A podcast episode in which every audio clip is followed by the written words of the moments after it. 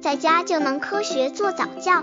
这里是早教学堂，每天为你分享早教知识。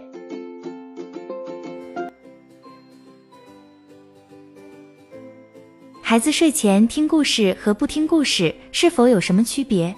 不知道各位家里的孩子是怎样入睡的？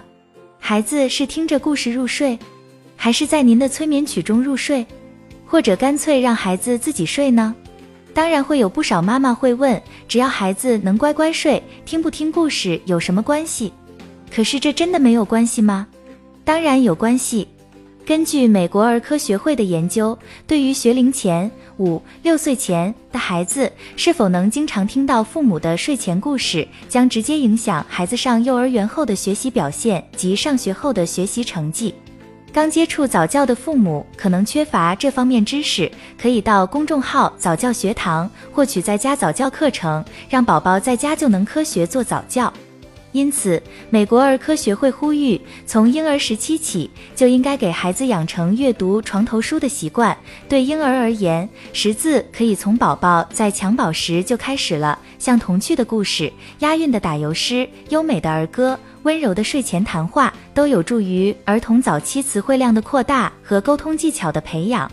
有句俗语“三岁看老”，很多人还不理解，培养零至三岁的孩子真正的方向是什么。绝不是昂贵的早教班，提前学数学，而是语言的发展。而一个残酷的事实是，越富裕的家庭越懂得孩子早期智力开发的方向。美国社会学家曾经做过一项普查，结果发现，中上层阶级的孩子和社会底层家庭的孩子，仅截至三岁前的词汇量，前者就是后者的两倍。举个例子，当富裕家庭的孩子说长城雄关万里的时候，底层家庭孩子只会说长城真的好长啊。为什么会有那么大的差距？研究者发现，中产阶级以上的家庭能对零至三岁的孩子说三千多万个词，而且他们坚持给孩子讲睡前故事的比例达到百分之六十六，是普通家庭的两倍。在良好的语言环境的不断刺激下，孩子的大脑发育得到了促进，并在日积月累后成为孩子的领先优势。同时，这种差距会在三杠五年后，随着孩子上学升学变得越来越明显。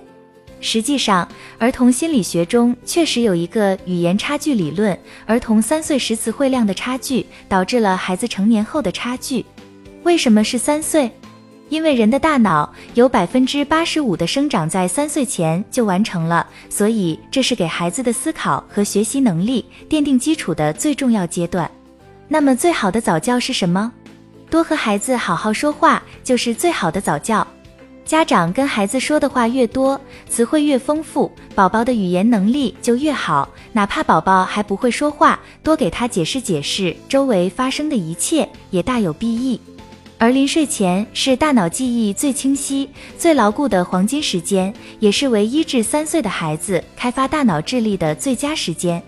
如果我们能在睡前给孩子讲一个小故事，无论是我们改编的童话故事，还是自己小时候的有趣经历，都能让孩子受益终生。即使抛开以上的好处不谈，睡前故事又何尝不是培养亲子感情的神器？经常会有一些妈妈会问：每天工作忙。早出晚归，怎样和孩子亲密点？其实最好的方法就是给孩子讲讲睡前故事。不要以为睡前故事就是简单讲讲，打发下孩子。实际上，当各位妈妈认真给孩子讲故事时，通过温柔耐心的讲述，无意中传达的情感和孩子亲密的互动，都会成为孩子长大后最温暖的回忆。